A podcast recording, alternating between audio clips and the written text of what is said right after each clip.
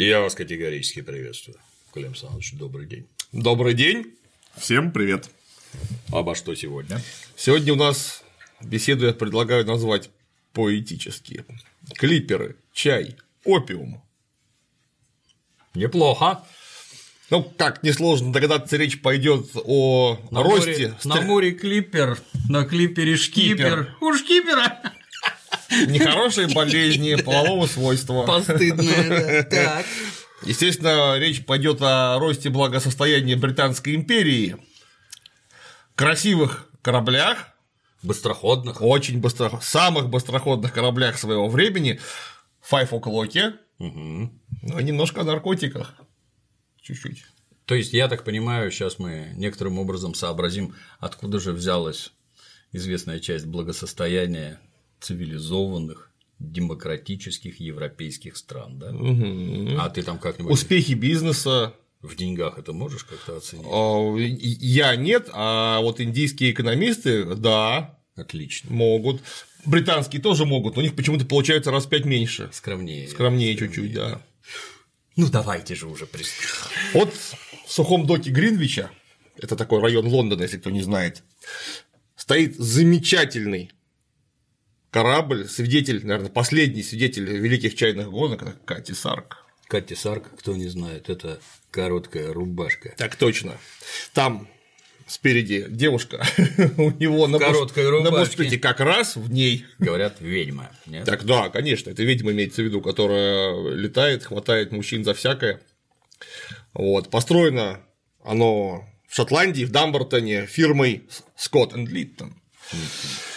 Линтон или Липтон? Линтон, Линтон. Собственно, это инженер Линтон его построил, или конструктор, как правильно сказать. Короче, Судостроитель. Корабел, видный корабел, да. А, И это впечатляющий в самом деле корабль из стали, тика и вяза длиной 84 метра и площадью парусов чуть менее 3 километров Мое квадратных. почтение. Вот, который мог под этими самыми парусами преодолеть расстояние от Мельбурна до Лондона за 77 дней, покрывая в сутки до 363 морских миль. Это Примерно как от Питера до Москвы, да? ну, приблизительно так. Я там был в 2006 году, кажется, да, уже забыл. Где? В Мельбурне? Нет, в Лондоне, в Накате Сарк, там же музей. Примерно за год до известного пожара, который уничтожил замечательный кораблик почти полностью. Кстати, мне как-то подумалось, что если бы такая фигня произошла в России, вой безалаберных русских, которые уничтожили культурное наследие мирового значения, слышен был бы минимум в рукаве Персея. Гордость русского флота. Ну, да. А вот к британцам почему-то международное сообщество Бывает. отнеслось с мужественным сочувствием. Бывает, да. И сердечно поздравило в 2012 году, когда открыли корабль снова, примерно на 80% это, конечно, теперь новодел. Ну, там, понятно, стальной шпангоут, стальной каркас он не смог сгореть, а вот все, что там было сверху, там процентов на 80 все погорело. Говорят скотленд-ярдовские специалисты, что продвинутые аккуратные и педантичные британцы забыли выключить промышленный пылесос, который двое суток там пахал, а потом устал и загорелся. Обидно. Итак, Вот. Но это, кстати говоря, яркая черта британской имперской исторической школы. Сейчас она снова на коне Пылесосы. возрождается. Пылесосы, пылесосы. Забывать про пылесосы и выставлять наружу несомненные успехи. Вот чайные клиперы – это несомненный успех, потому что чайные гонки – это без всякой иронии яркий пример мастерства мореходства, мужества, э, технической подкованности, решительности мореплавателей. Ну, там в самом деле там такие чудеса люди вытворяли во время этих чайных гонок. А, Ну, при этом очень трудно поверить, конечно, что все эти чайные гонки были спортом ради спорта, потому что корабль с ветряным двигателем, который может доехать от Шанхая до Лондона за 91 день, тут явно есть какая-то подоплека, причем, скорее всего, конечно же, финансовая. И поэтому, да, кстати, это в самом деле рекорд зафиксирован, это фермопилы, знаменитый чайный клипер, который обогнал как раз Кати Сарк, он доехал вот за такое время в 1872 году. у меня был журнал Кстати, вот они, фермопилы. где у меня был журнал моделист-конструктор, который, так сказать, печатал чертежи, как это построить на дому модель. Ну и там была такая достаточно пространная статейка, школа Дементия. Статейка про Кати Сарк, про фермопилы, что там происходило, как друг друга обгоняли. Только про опий ничего не помню. А так я бы запомнил, в общем-то. Но эти-то конкретно в тот момент никакого опия не возили, потому что это была официальная регата. Какой там опий, зачем?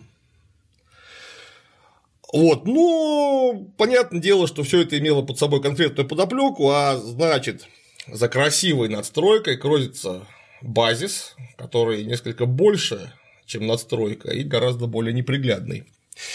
Все, конечно, знают, что главным экспортером чая долгое время был Китай. Угу. Потому что возили чай, конечно, не только из Китая, но Китай мог дать его много, он там был почему-то очень хороший, китайцы его там тысячи лет разводят и умеют им правильно обращаться, поэтому, ну вот да, приходилось возить его из Китая. А Китай отделен от Англии, как нетрудно убедиться, поглядев на глобус, половиной приблизительно этого глобуса.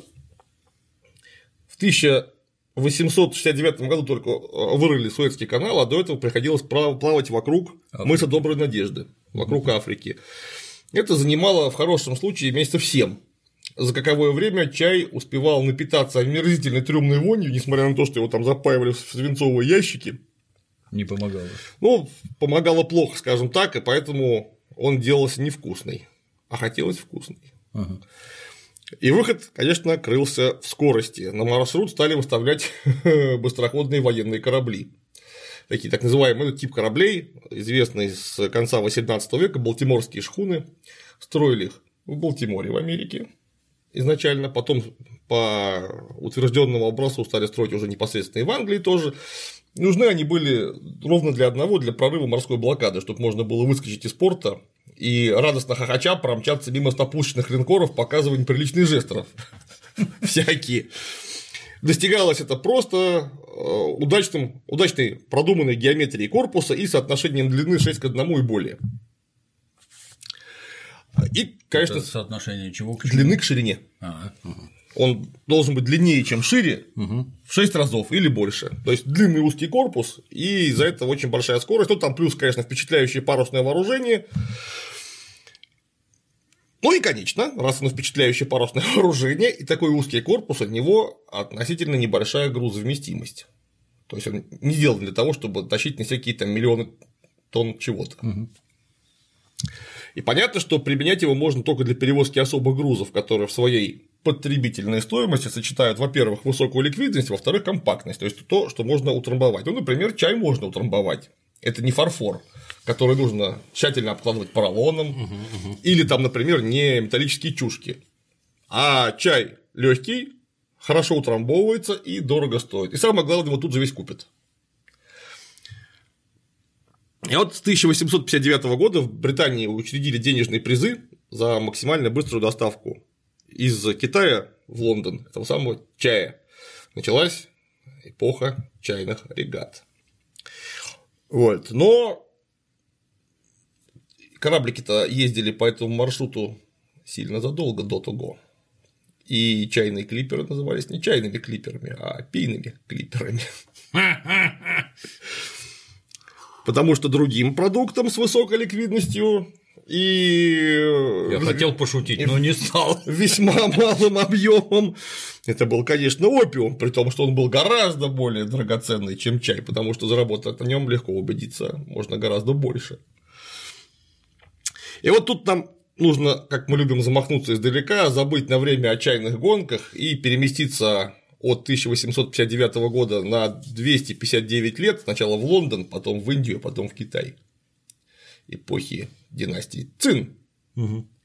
маньчжурской. Так вот, в 1600 году, то есть в самом конце, последнем году 17 века в Англии э, совершилось знаменательное событие. Образовали Governor and Company of Merchants of London Trading with the East Indies, то есть управление компании купцов Лондона, торгующих с Ост-Индиями или в Ост-Индиях, да, то есть просто Остинская компания знаменитая. Угу британская Остинская компания, она э, сразу стала согласно своим, титульному своему обозначению, проникать в Индию, но там уже были португальцы, которым тоже было много интереса в Индии. Я помню, отличная книжка была какого-то Жоржа Блона или кого-то там про чего-то океаны. Как португальцы приплыли в Индию, им прислали парламентеров с берега, а они им немедленно отрезали уши и носы, вместо них пришили собачьи и отправили их на берег с приветом от Португалии. У них были пушки, а у тех не было. у них были тоже пушки. У индусов не все было в порядке с огнестрельным оружием, с воинским сословием, но у них была организация армии гораздо хуже, а главное, Индия была феодально раздроблена. Поэтому, если бы Индия была Индия, они бы замучились ее завоевывать. А так как это было, во-первых, там могольская держава, куча разных там этих навабств, типа Бенгалии и прочих других, они сами по себе не могли сопротивляться угу. европейцам, тем более, что они друг друга не любили сильнее, чем европейцев, и можно было все время подружиться с кем-нибудь против кого-нибудь еще.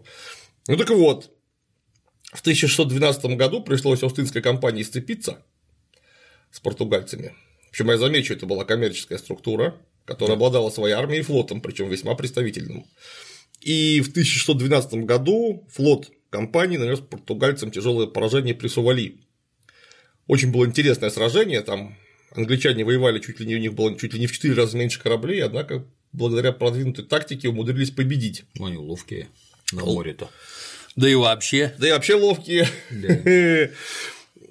И после этого они утвердились на индийском субконтиненте, и между 1612 и 1647 годами компания имела в Индии уже 23 торговые фактории. По чуть-чуть угу. так, проникали.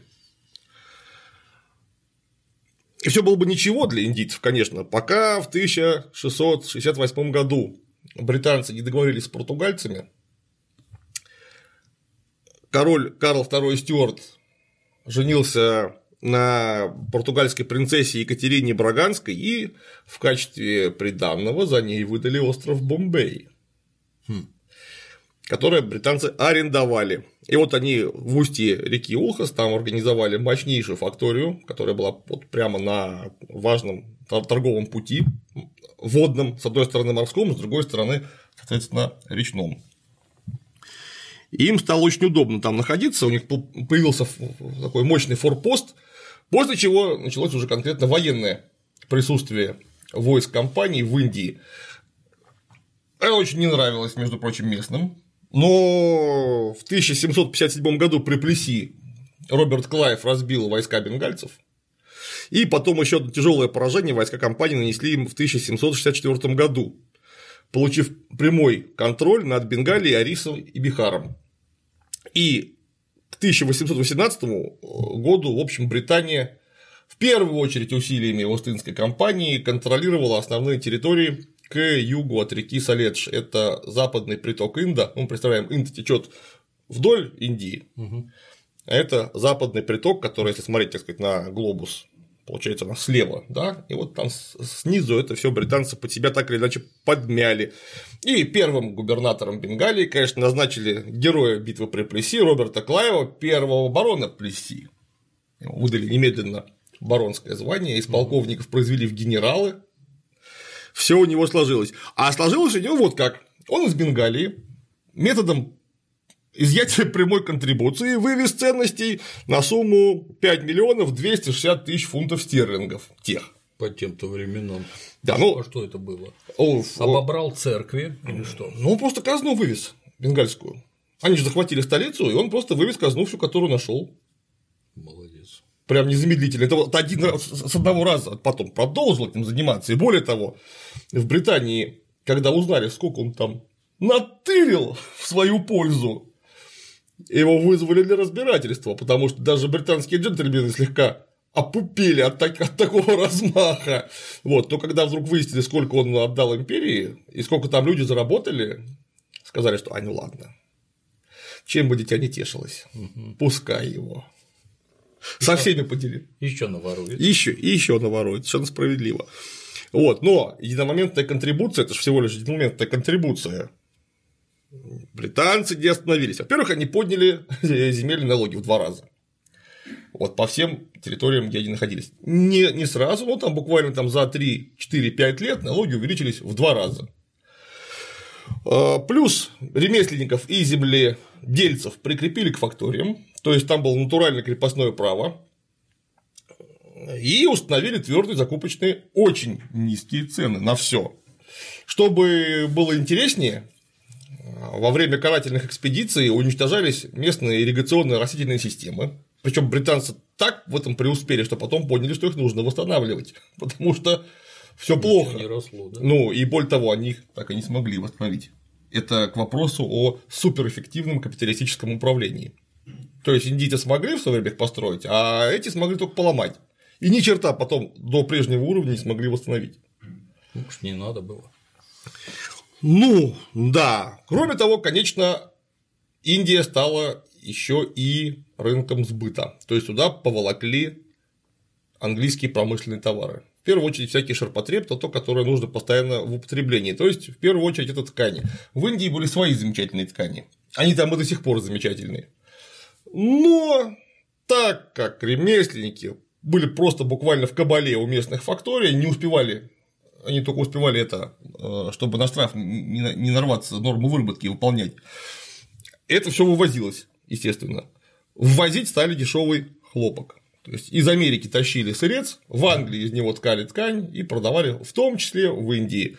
Результатом всех прекрасных мероприятий э, стала стремительная деградация как ремесла, так и земледелия. Ну и результат не замедлил сказаться. Уже в 1769-1770 году был первый голод в Бенгалии, результаты которого оценить практически невозможно, потому что индусов никто не считал. Есть только какие-то приблизительные рамочные оценки, которые колеблются в створе 5 миллионов человек.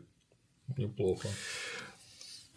И после этого, как нетрудно догадаться, голод повторялся регулярно в 1783 году, 1866 году, 1873 году, 1892, 1897 и, наконец, в 1943-1944 году. Фотографии откуда? Есть фотки. Облетели буквально весь мир в интернете, их очень легко найти. Голод в Бенгалии там просто кошмар.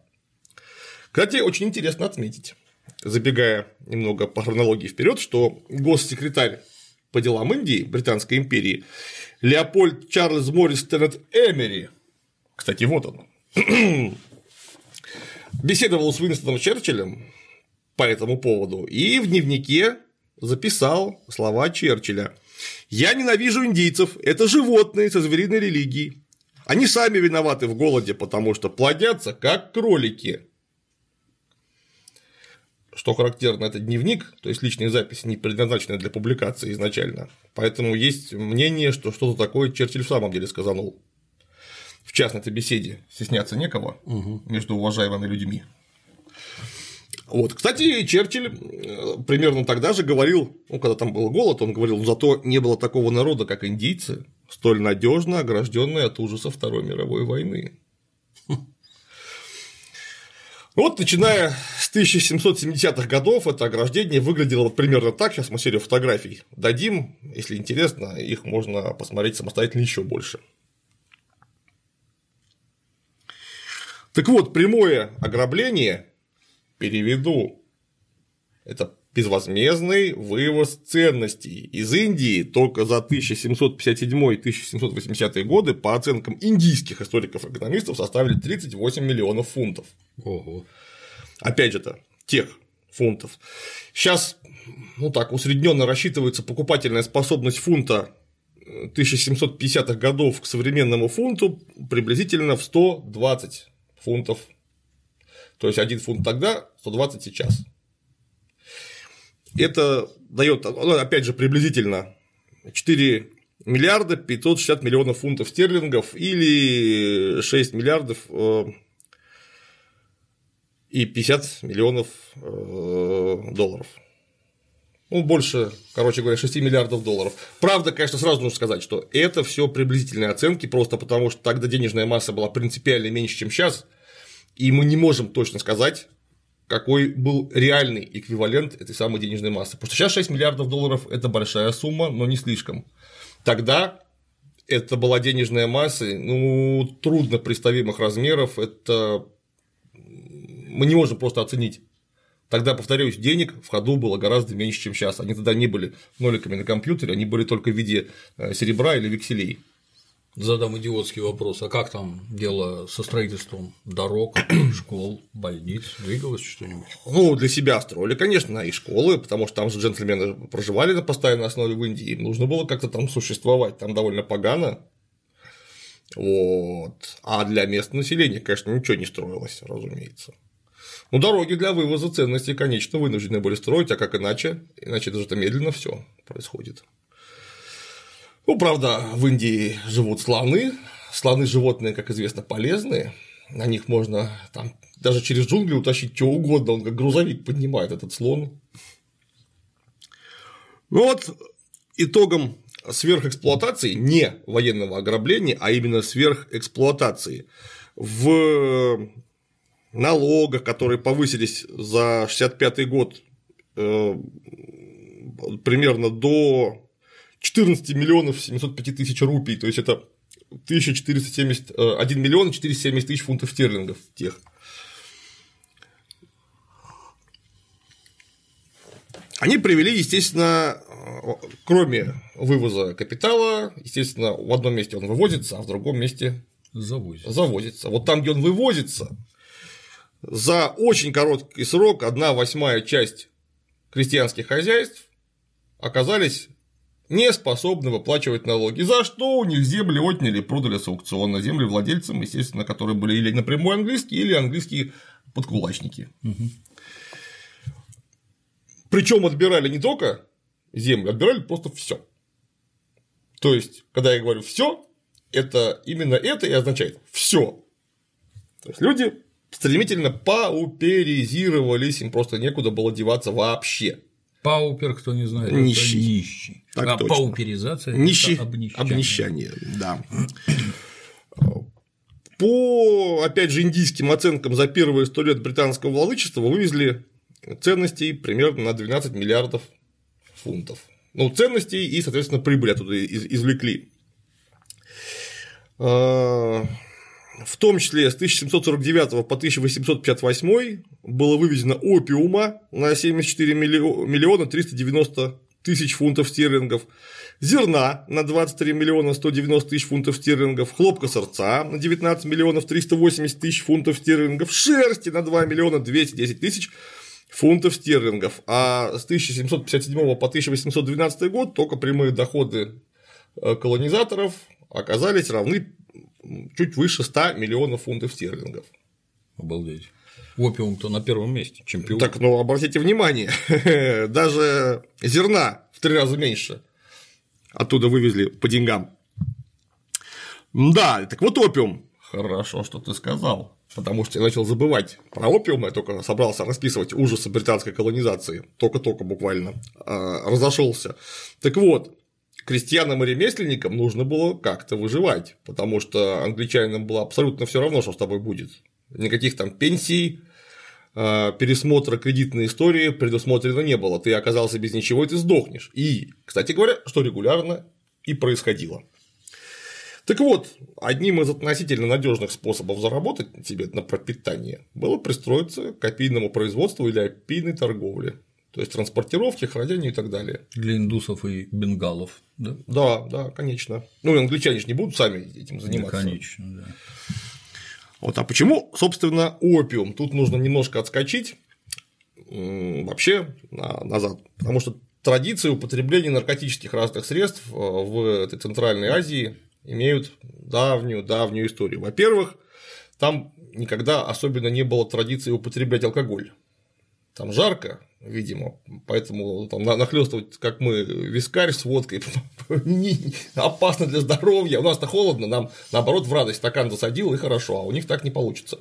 Ну, оно же разное совсем.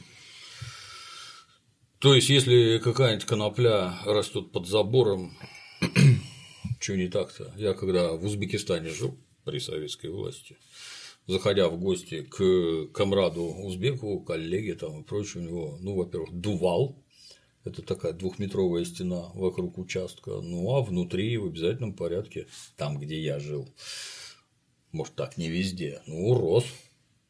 Его нельзя назвать куст, потому что стволы толщиной. Дерево. Да, это дерево просто ему вырасти не дают, да.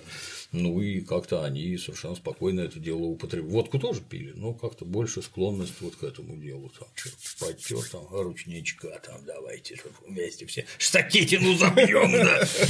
И как-то да, в Азии с этим попроще. Кроме того, с распространением ислама вообще традиции винопития и винопроизводства во многих местах оказались подорваны.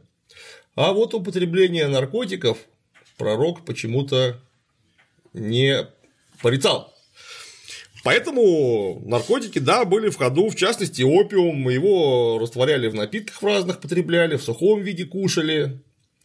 И, как говорят, в таком состоянии, там очень небольшой, э, небольшая концентрация активного вещества, он вызывает легкое опьянение, возможно, там его сипая еще в качестве стимулятора использовали до начала 20 века, ну просто устал на марше.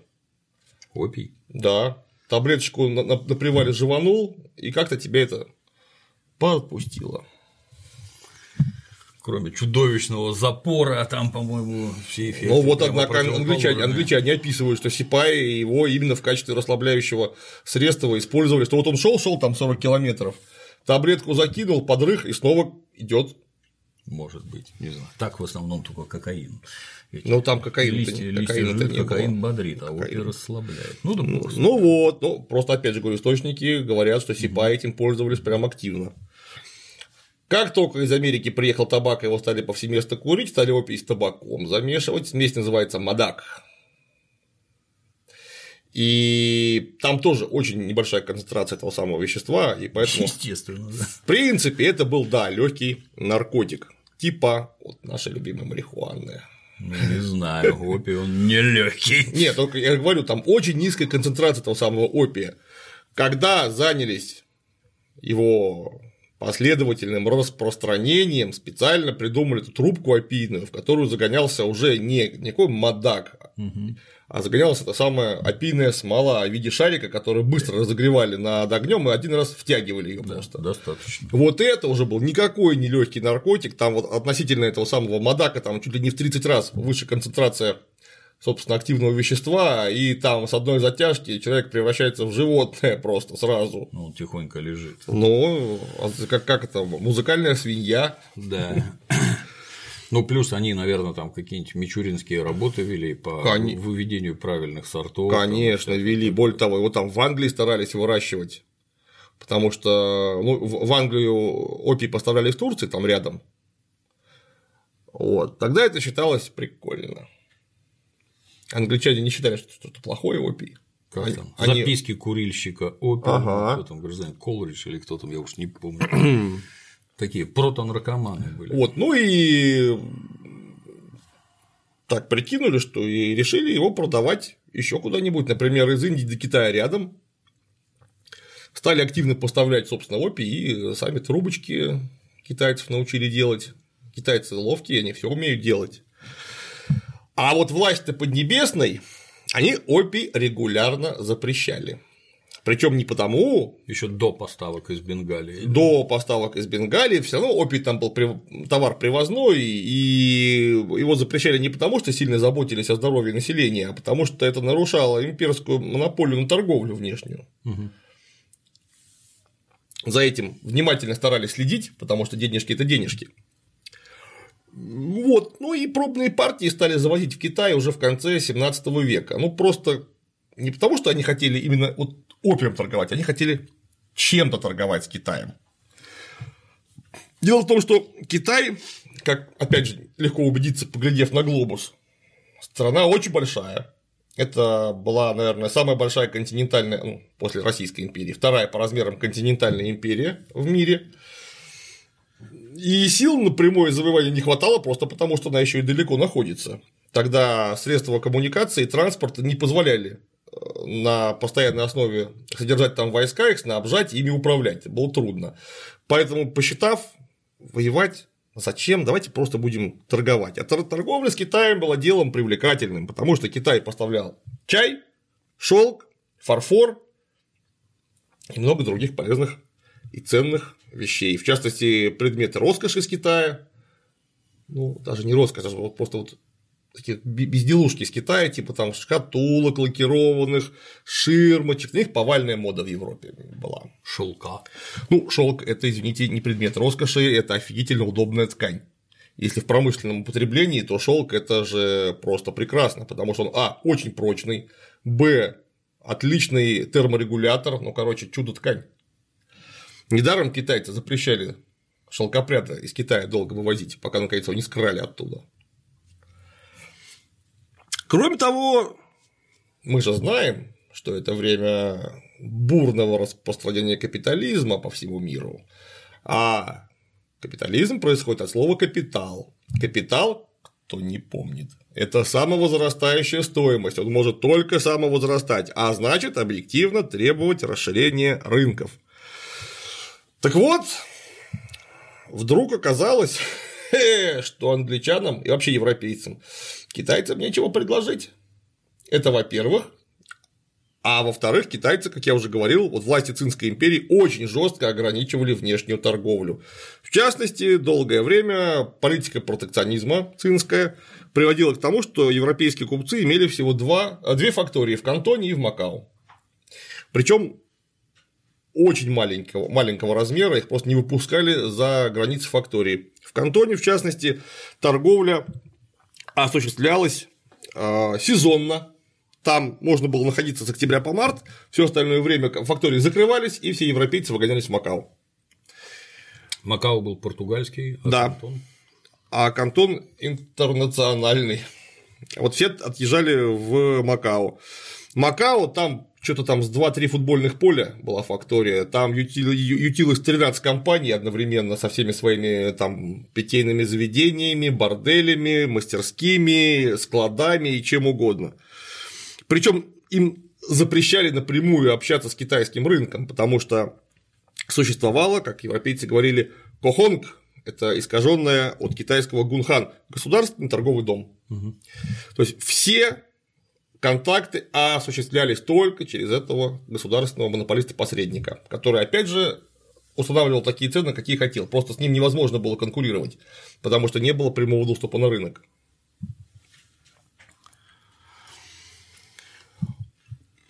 И этот самый Кохонг, он же обеспечивал европейцев и переводчиками, и рабочими, и управляющими, слугами, все что угодно. И вот исходя из этого, для Запада, и в первую очередь для Британии, как лидера тогдашнего Запада, сложился недопустимый торговый дисбаланс, потому что из Китая везли чай и все прочее, а в Китай везли серебро в виде денег. Это, извини, тебя перебью, есть такой на мой взгляд, замечательный писатель был Джеймс Клавелл, который написал произведение под названием Сёгун. Да, основополагающий труд. Я даже вспомнить не могу, какая последняя книжка меня вот так бы возбуждала, как вот произведение Сёгун. У него есть еще пара. Это про Японию, угу. а есть про Китай. Тайпен менее интересный и Гайдзин, где как раз излагается данная теория, ну не теория, а факт про серебро и откуда его брать, что в Китай его везли, а назад как-то не очень получалось. Там была замечательная фраза. А в каком смысле вы вот плюнули за борт после слов «Британская империя»? Что вы имели в виду? Я там не имею в виду. Я вам не рекомендую вообще плеваться после слов британской империи. Ты не читал? Читал, конечно. Все три. Извините, да. Прекрасная книга. Гайдзин настоятельно рекомендую. Они все отвратительно переведены, но там в оригинале все настолько просто и примитивно. Гайдзина я уже читал по-английски. Сёгуна я еще не так хорошо мог читать, а вот Гайдзина уже по-английски читал. Да, там довольно несложно. Да. Там как раз про как Гонконг появился. Так, так точно. Всякое очень интересно. Хотя в художественной форме, конечно, но очень здорово описано это факт. Так вот, в Китае-то серебро, ну и пытались как-то это серебро чем-то заменить, но что туда могли поставлять? Поставляли свинец из Англии, олово поставляли, хлопок-сырец из Индии, ну и всякие предметы роскоши, например, заводные часы. Угу. Но это все был такой мизер по сравнению с тем, сколько вывозилось чая оттуда. а за чай приходилось платить бабками. А тут же начался чайный бум. То есть прекратить поставки чая из Китая было невозможно, потому что вдруг оказалось, что чай это прям национальное блюдо, национальный напиток. И в Англии, и во Франции, и в Америке, и вообще много где всем все привыкли пить чай. Чем он так понравился, интересно? Ну, вот затрудняюсь сказать, и тут же хлебнул чай да. немедленно. Он же не штырит. То есть табак, понятно, там как-то нахлобучивает, а чай. Вот. Для меня загадка. И кофе, понятно, нахлобу. Какао вкусный, а вот чай как-то я равнодушен. Я тоже, но каждый день пью под 3, 5, иногда и 7 раз. Аналогично. Вот. И, видимо, тоже все удивлялись, но как-то без чая было не здорово. Он, кстати, называется, говорят, одним словом. То есть, почему к северу от Китая он чай, везде ча, чай, а там те, ти, там и всякое такое. Это из-за южного диалекта, то есть тот же самый иероглиф, вроде как, произносится по-другому. Ну, это запросто. Итак. Так вот, положение, как нетрудно догадаться, спас опиум. Потому что если в, ну, во второй половине, скажем так, 18 века крупнейшим рынком сбыта Ост-Индского опиума был остров Пенанг, потом к рубежу 19 века Ява, то к 1820 году 90% опиумного экспорта потек в Китай. И этот экспорт был гораздо больше, потому что если сначала на весь Китай приходилось 5000 ящиков в год, ящик это 108 фунтов, торговая такая 40, упаковка. 40 кило, да? 48 килограмм, 900 грамм, ну, почти 49 Полтинник, килограмм. Да. да. Так вот, к 1829 году этот показатель достиг 20 тысяч ящиков. Это тысяча тонн, как несложно посчитать. То есть, пока мы тут занимались какой-то ерундой, гоняли Наполеона, да. люди занимались делом. Да, они разрабатывали деньги. Замечательно. И вот торговый баланс в этой бреше между Востоком и Западом нашли, чем заткнуть. Угу. Но тут же была большая проблема. Казалось бы, большая проблема, потому что мы же помним, что еще в XVIII веке император, сын неба, приказал опиум запретить к ввозу. Угу. Причем запрещал не раз. Это была, как я сказал, кажущаяся проблема. Потому что, ну, во-первых, сначала никто эти запреты всерьез не воспринял, просто потому что этого опиума было очень мало. Угу. Ну, понятно, что если бы там вопрос был бы в какой-то там э, глобальной контрабанде, стали бы как-то реагировать. Но кто станет обращать внимание вот на такие мелочи? Ну, на него не сильно и обращали. Но контрабанда это контрабанда, а официальный представитель английского правительства не может заниматься контрабандой. То есть, конечно, может, но это неправильно. Не по понятию. Ну, во-первых, если тебя поймают, то тебя в Британской империи, скорее всего, будут судить. Потому что зачем ты нарушаешь положительный имидж эм, международного партнера. Не надо так делать. Но придумали простейшую вещь, отдали всю эту торговлю на откуп частным подрядчикам. Ост-Индская компания сохранила монополию на производство опиума в Индии, в Бенгалии в первую очередь, и на поставки чая, а, собственно, перевозку опиума в Китай отдали на откуп частным подрядчикам. Ветераном такой торговли является торговый дом Jardine Mattison Co. Крупнейший агент и старейший агент, который, кстати, живет и здравствует до сих пор, будучи в Гонконге. Обратите внимание на очень красивый небоскреб Jardine House, штаб-квартиру данной компании, такой он весь в круглых окошках, очень красивый. Называется теперь это все Jardine Mattison Holdings Limited. У них в управлении масса компаний, в частности, замечательные отели Mandarin Oriental, ну, это так побочный бизнес, они занимаются всем и финансами, и машиностроением, торговлей, там, общепитом. Но, да, по-моему, то ли 150, то ли 170 место в списке Forbes Global Серьезно? в мире занимается контора, актив если не ошибаюсь, на 2012 год было 63,5 миллиарда долларов. Так вот, появилось это все не на пустом месте, и нет большого таланта к бизнесу, а это банальная контрабанда наркотиков. Вот и все. Поэтому, когда будете в отеле, если вдруг будете в отеле Мандарин Ориентал, знаете, это построено на наркобабки. Вот как бы и весь хрен до копеечки. Это все организовали интеллигентные люди с добрыми лицами, Джеймс Мэттисон и Уильям Джардин, вот, собственно, их портреты, которые уморили без дураков миллионы человек. Просто миллионы. Ну и сложившаяся в результате многих проб и ошибок система была простая и гениальная. Остинская компания, как я уже сказал, отдали локальную торговлю между Индией и Китаем участникам, сами сохранили монополию на поставки чая в Англию и производство опиума, готовый продукт опиум гнали в Калькутту, там выставляли на аукцион, а дальше Остинская компания была вообще не причастна ко всему этому. Это не мы. Это были не мы.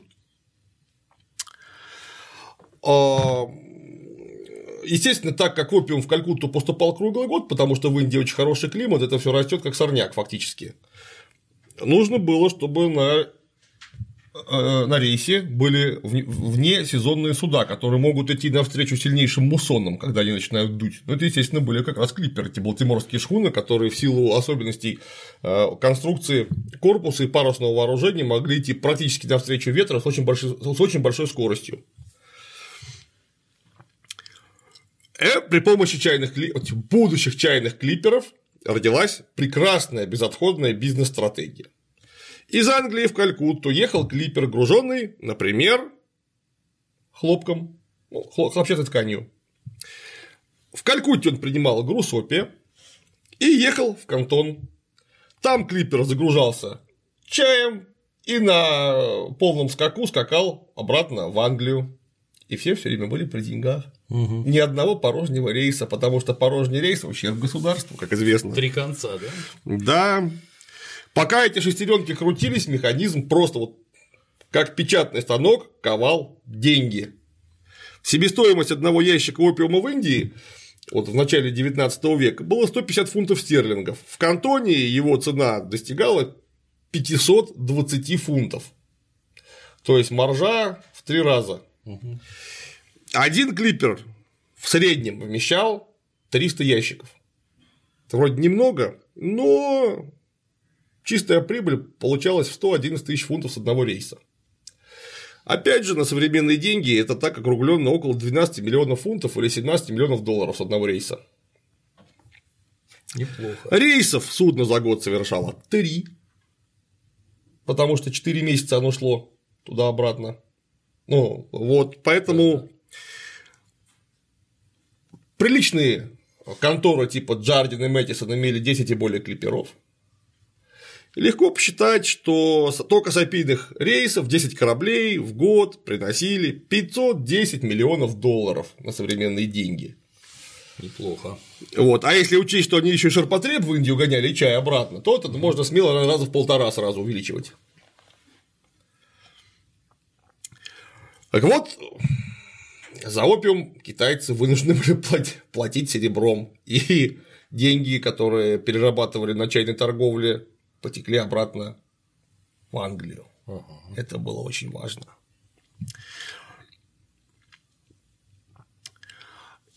Естественно, э, отток серебра из Китая был очень вреден для Китая, просто потому что у них нет своих месторождений, где можно серебро добывать. А британцы имели где его добывать. Поэтому императорское правительство очень внимательно начало приглядываться к тому, что же там происходит-то вообще. Куда бабло. Куда, во-первых, да, куда утекает бабло, а во-вторых, доктора СМИ стали вопить, что что-то не то происходит с людьми, которые эту дрянь курят. Вот конкретно не то, потому что они выпадают из жизни и вообще теряют всякую волю к продолжению жизнедеятельности. Очень быстро. Они могут только курить. Потому что в Европе это наркотиком не считалось, а китайцы первые, которые сказали, что это вредно. Ну, в Китае очень развитая медицина всегда была. И они смогли обозначить причину и следствие, что наркотик – это страшная штука на самом деле. Человек привыкает очень быстро и потом уже не может с нее слезть никогда.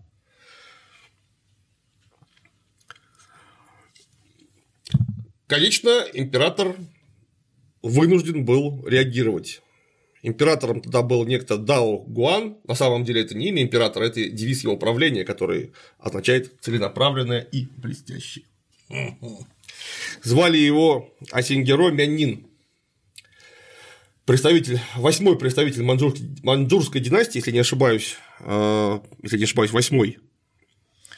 Так вот, он запретил уже конкретно торговлю опиумом, были страшные кары пообещаны за это, но, как и в современной Российской Федерации, строгость запрета означает только увеличение цены за его нарушение, потому что первым, кто начал торговать точнее, помогать перевозить опиум на континент, стали, конечно, таможенники и береговая охрана, которым с этих 510 миллионов долларов по современным деньгам платили небольшие подарки, а они это переправляли на континент, и там это все продавали, наваривая еще и самостоятельно некую прибыль.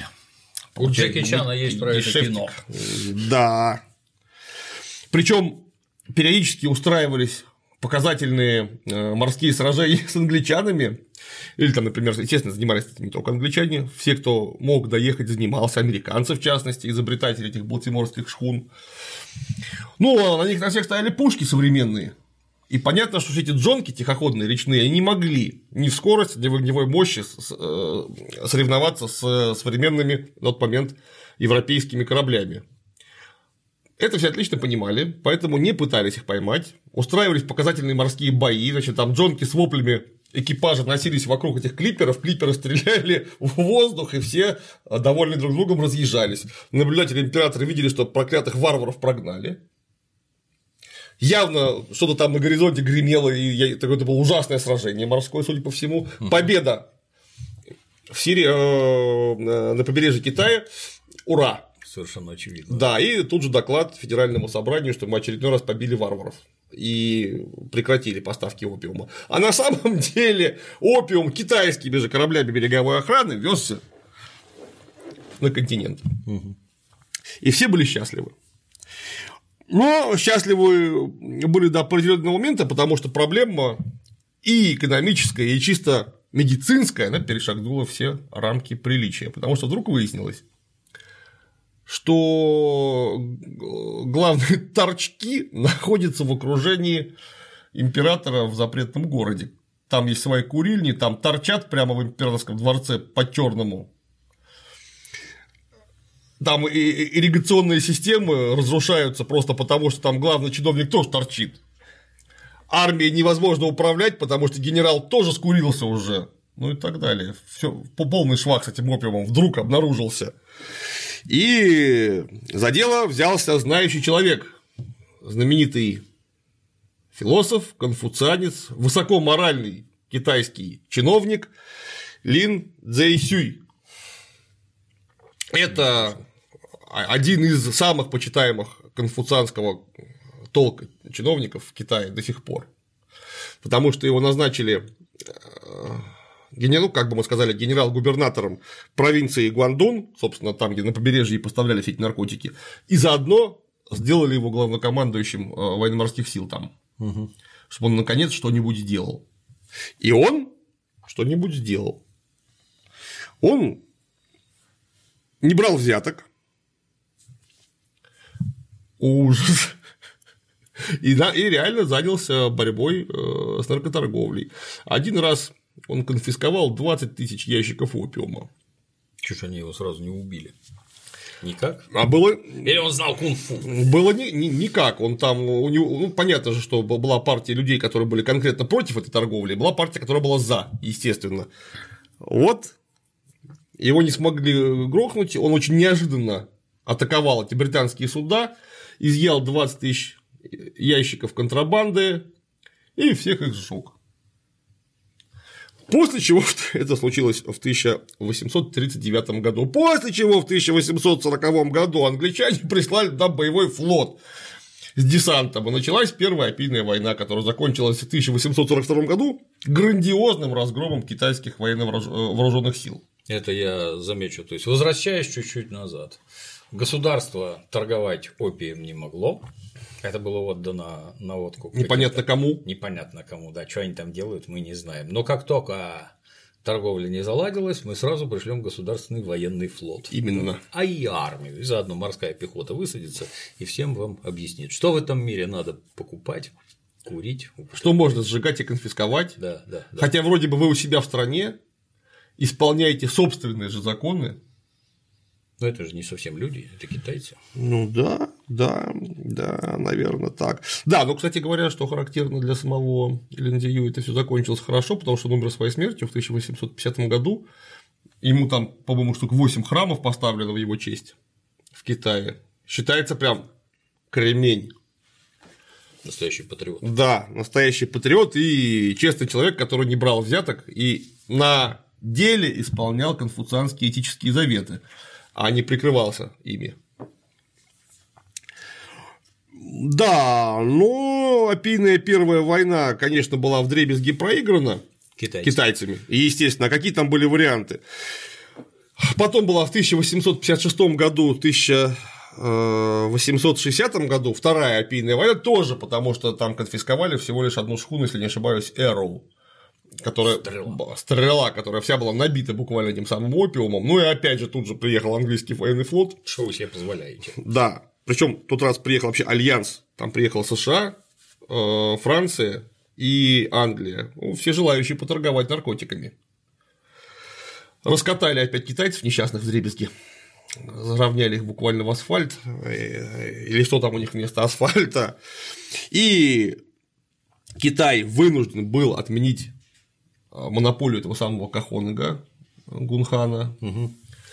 Торгового китайского дома, и разрешить свободную торговлю всем чем угодно, Обалдеть. где угодно. После чего, а в это же время, чуть-чуть раньше, я забыл сказать, в 1834 году Англия отозвала монополию Остинской компании.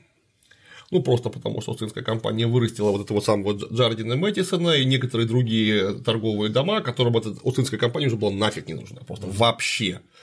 И они же, собственно говоря, свое это самое своих этих э, крышующих сожрали. Они просто подали запрос в парламент, заплатили кому надо денег, угу. и это звали монопольную торговлю. С тех пор кто угодно мог привезти в Китай что угодно и торговать там чем угодно. Естественно, поток товаров только вырос. И плюс в дело вступила же благотворная конкуренция с невидимой рукой рынка, то есть стали возить быстрее, лучше, продавать с хорошей рекламой, в красивых упаковках. В общем, бизнесок завертелся немедленно. Вот. Ну а Китай довели до того, что в 1899 году началось напрямую связанное с опийными войнами восстание хитуаней которые из-за засилия этих самых варваров понимали, что страна находится в состоянии ну, уже совершенно не суверенном. Это во-первых, хотя вроде бы никто Китай не завоевывал. Угу.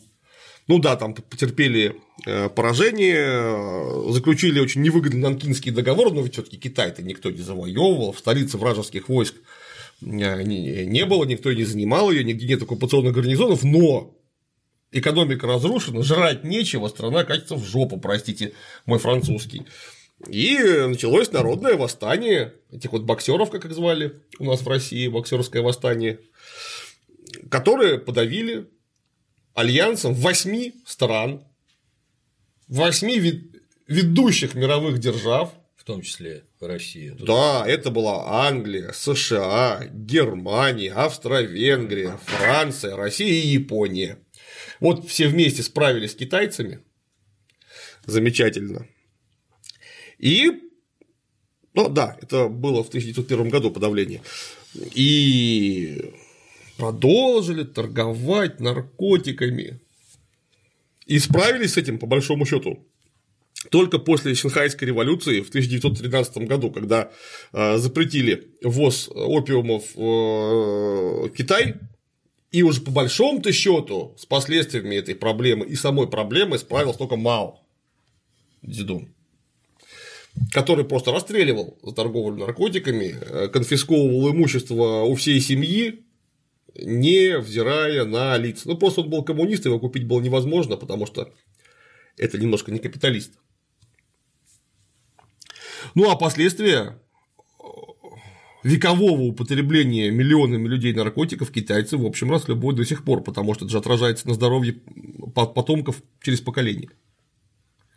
А с другой стороны, катались очень красивые чайные клиперы, которые в самом деле очень красивые.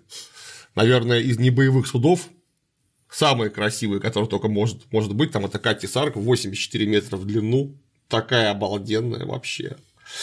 А, вертели шестеренки бизнеса, росли торговые дома, и, собственно говоря, вот именно этот денежный поток в большой мере обеспечил индустриальную революцию в Британии, благодаря которой она стала надолго ведущей державой современности своего так сказать, периода времени.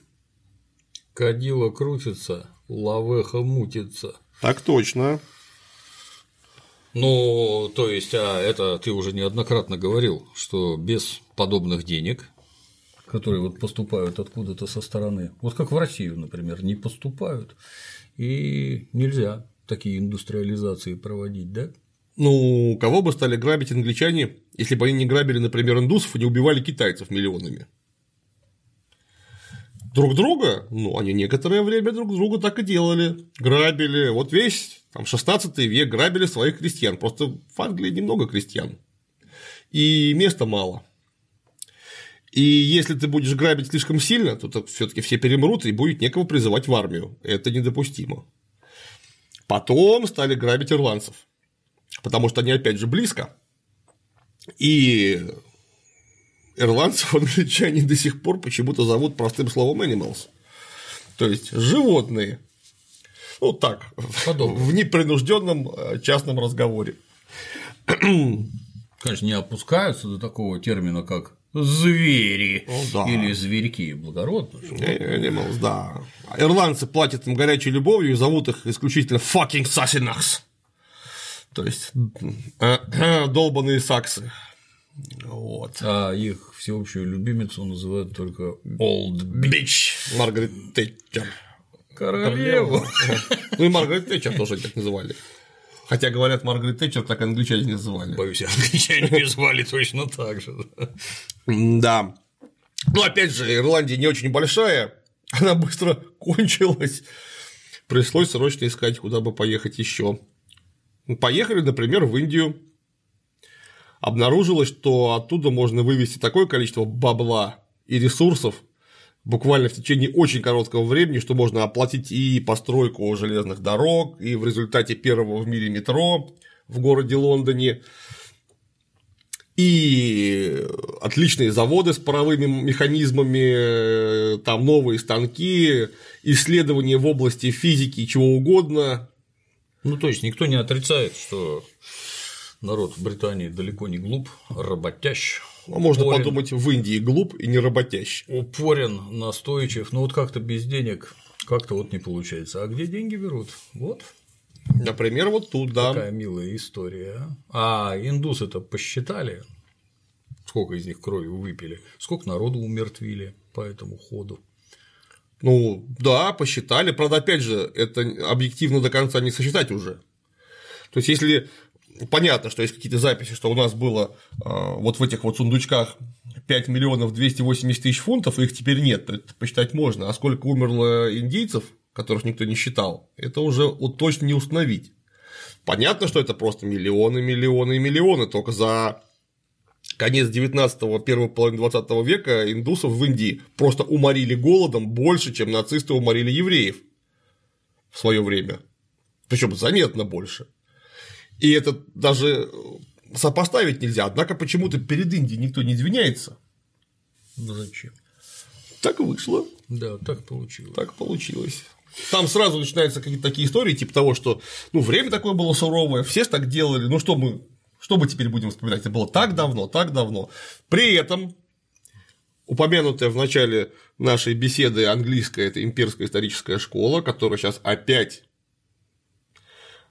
в эпоху, когда вроде бы колониальная система все поломана, она опять поднимает голову, есть такой Найл Фергюсон, такой прямо вот ярый ее сторонник, который говорит, что вот все, что я рассказывал сейчас, это полная ерунда, на самом деле налоги были не очень большие, и народу-то умерло не так много, как говорят, да и умерли-то они не потому, что англичане, а потому что так получилось, это угу. местные индусы сами виноваты, да. а вообще-то индусы от владычества англичан только выиграли, только выиграли, да и китайцы выиграли, потому что сколько им поставили Копия.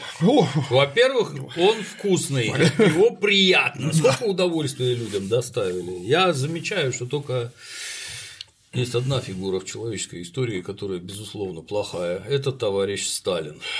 Сегодня, кстати, день его смерти. Сегодня же 5 марта. Да, да я, черт возьми, забыл так точно. Да, вот он, безусловно, плохой, он отвратительный, а все остальные хорошие, хорошие. Вот эти вот замечательные люди всей страной. Китайцев травили, травили столетиями. Индусов морили, морили. Индусов морили, морили столетиями. Кстати, заставили их выращивать опиум, потому что им больше негде было работать. Это же ключевое. Да. И они в Афганистане теперь то же самое говорят. А больше нет никаких источников дохода, только мак выращивать. И... Что же мы теперь сделаем? Да, и продавать его в Россию. Отлично. Отлично. Вот, когда людям говоришь, что для того, чтобы так хорошо в Европах было, ну, желательно лет 300 грабить половину глобуса и волочь к себе все деньги. Вот изрядный пример, как происходит и почему. А с лозунгами надо лучше работать, это в зеркало можно рассказывать себе. Да, ну вот Джардин и Мэттисон настолько хорошо работали. Вот они уж померли давно, а фирма до сих пор живет и прекрасно себя чувствует. Дело-то живо. Дело-то живо, да.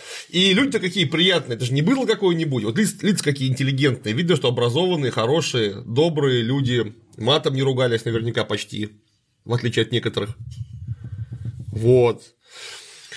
А англичане же в свое время настолько не стеснялись, что они по отношению к Индии применяли еще в XIX веке термин economic drain, то есть экономическое выкачивание.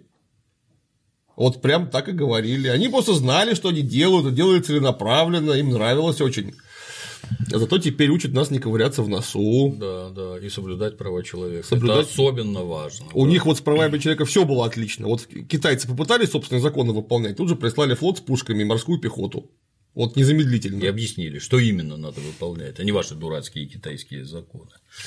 Или как японцы, которые не хотели торговать с Америкой, туда немедленно приплыли канонерки командора Перри. И объяснили, да. кто с кем дальше да. будет торговать, чего и как. Но это, конечно, тоже только ради пользы для японцев. Конечно, а что они такие отсталые? Да. Спасибо, Клим Саныч. Познавательно. Да. Что люди могут почитать по этому вопросу? О, по этому вопросу какое-то такое безудержное количество литературы. Я попытаюсь прислать список, ну, коротенькую выжимку, потому что литературы слишком много, ее всю я не смогу посоветовать, а какую-то выжимку обязательно посоветую. Что-нибудь основополагающее. Да, да. Спасибо. Стараемся. А на сегодня все. До новых встреч.